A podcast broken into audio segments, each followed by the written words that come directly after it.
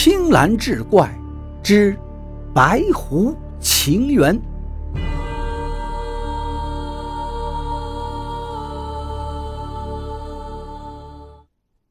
他，他是谁呀？那女子似乎在故意的追问。狐媚。说完这两个字，蓝风便不再言语。只见那女子怯怯一笑，随即没了踪影。没有了白狐在身边，蓝风变得是孤苦无依，了无生气，一连几天不思饮食。然而生不得生，死不得死，饥肠难耐之时，蓝风又看到那桌子上的包裹，打开后，里面竟然是一些种子和一些金银细软。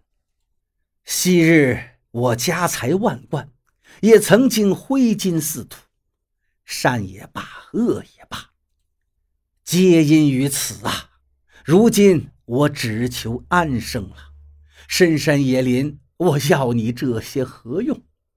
说罢，蓝风便把那些金银细软丢到门外，抄起锄头，便在门后的一块空地上耕种起来。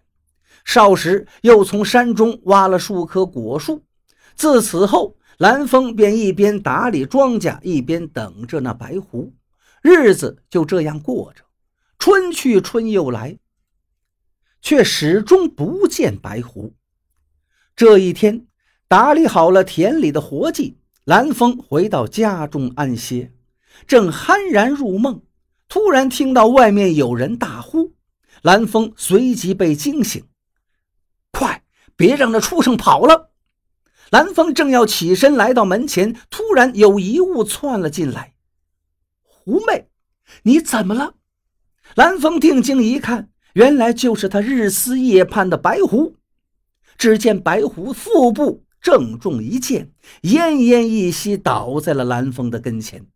正在此时，两位猎户紧随其后，直奔而来。你们这是要做什么？情急之下，蓝风赶紧上前喝止。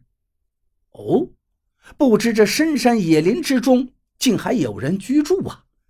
我们是山下的猎户，今天我兄弟二人上山打猎，想弄些皮毛换些酒钱，不曾想这畜生中了一箭，竟还跑了这么远，着实厉害。年长的猎户倒是很客气，就是，待会儿把他抽筋剥皮。看他还怎么猖狂！身后那人倒是年轻气盛些。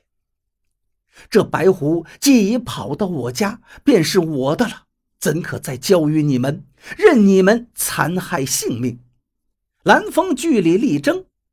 哎，你这人好不讲道理！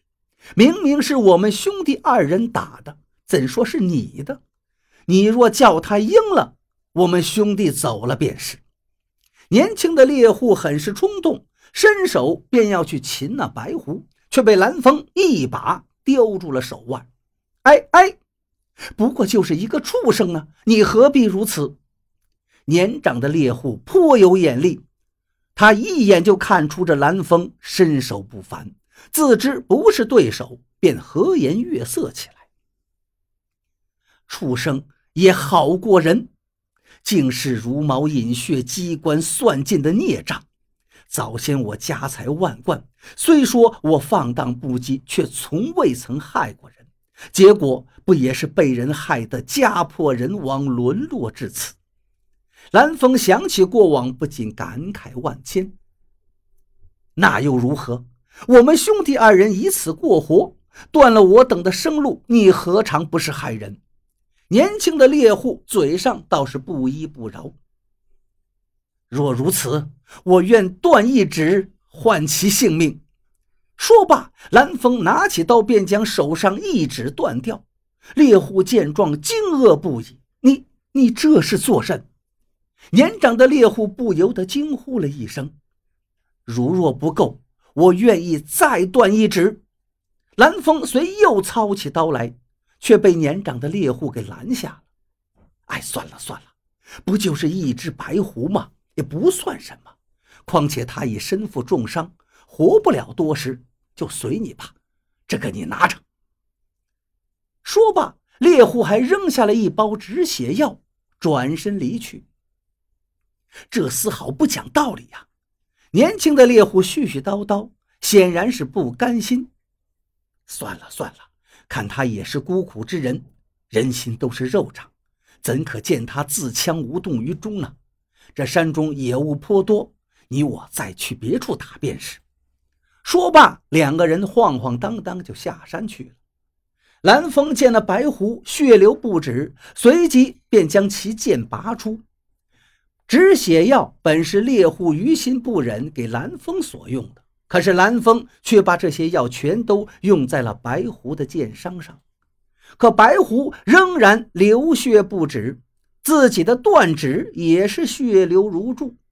他索性把断指的血收到碗中喂食那白狐，少时蓝风便昏死过去了，直到天亮。他忽然觉得有人在轻抚他的脸颊，睁开眼睛一看，原来那白狐在轻轻地舔舐自己的面孔。白狐已然清醒过来了。狐妹，狐妹，我已经无亲无故，今日你我再得重逢，今后便是死了，我也不许你再离开我半步了。蓝风激动不已，把狐妹小心翼翼地揽在怀中。忽然，他发现自己的手指竟然恢复如初，百思不得其解。当下也顾不了许多，在他的悉心照料下，白狐渐渐痊愈。本以为可以这样平安地过下去，可没想到，白狐伤好之后，又悄无声息地离开了。这一次着实让蓝风很是伤心。